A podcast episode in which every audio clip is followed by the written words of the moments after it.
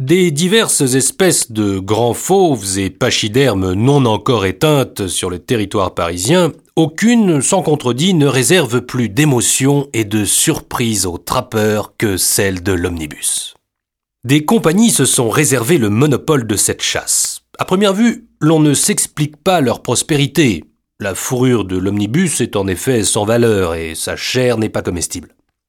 Il existe un grand nombre de variétés d'omnibus, si on les distingue par la couleur, mais ce ne sont là que des différences accidentelles, dues à l'habitat et à l'influence du milieu.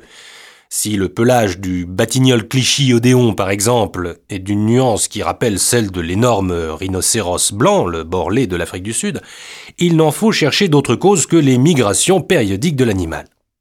Ce phénomène de mimétisme n'est pas plus anormal que celui qui se manifeste chez les quadrupèdes des régions polaires. Nous proposons une division plus scientifique en deux variétés dont la permanence est bien reconnue. Premièrement, celle qui dissimule ses traces. Deuxièmement, celle qui laisse une piste apparente. Les foulées de cette dernière sont extraordinairement rapprochées, comme produites par une reptation, et semblables à s'y méprendre à l'ornière creusée par le passage d'une roue.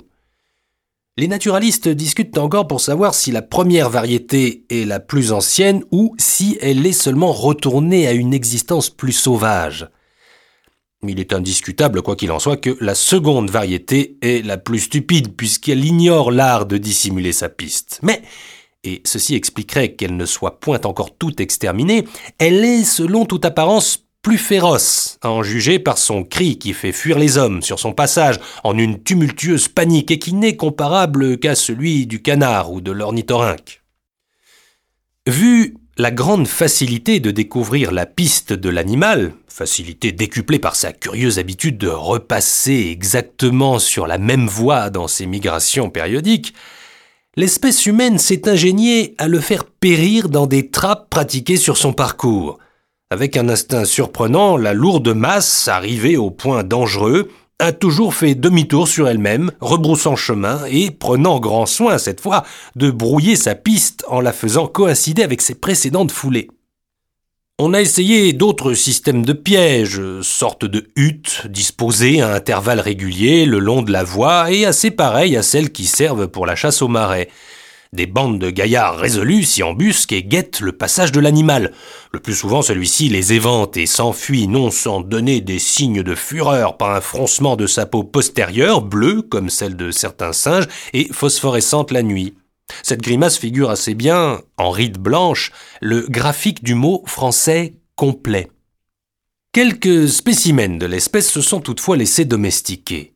Ils obéissent avec une suffisante docilité à leur cornac qui les fait avancer ou s'arrêter en les tirant par la queue. Cet appendice diffère peu de celui de l'éléphant. La Société protectrice des animaux a obtenu, de même qu'on supporte la queue adipeuse de certains moutons du Tibet sur un petit chariot, que celle de l'omnibus fût protégée par une poignée en bois. Cette mesure de douceur est assez inconsidérée, car les individus sauvages dévorent les hommes qu'ils attirent en les fascinant à la façon du serpent. Par suite d'une adaptation compliquée de leur appareil digestif, ils excrètent leurs victimes encore vivantes après avoir assimilé les parcelles de cuivre qu'ils ont pu en extraire. Ce qui prouve qu'il y a bien digestion, c'est que l'absorption du numéraire à la surface, l'épiderme dorsal, est moindre exactement de moitié que l'assimilation à l'intérieur.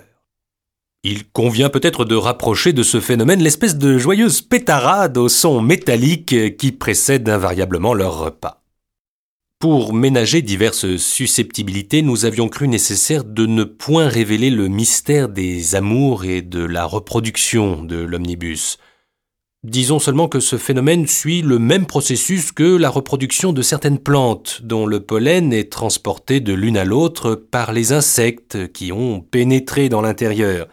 Oui, dussions-nous forcer les voyageurs, ainsi nommés par euphémisme, à rougir du rôle peu honorable auquel ils se prêtent, les omnibus se reproduisent par correspondance.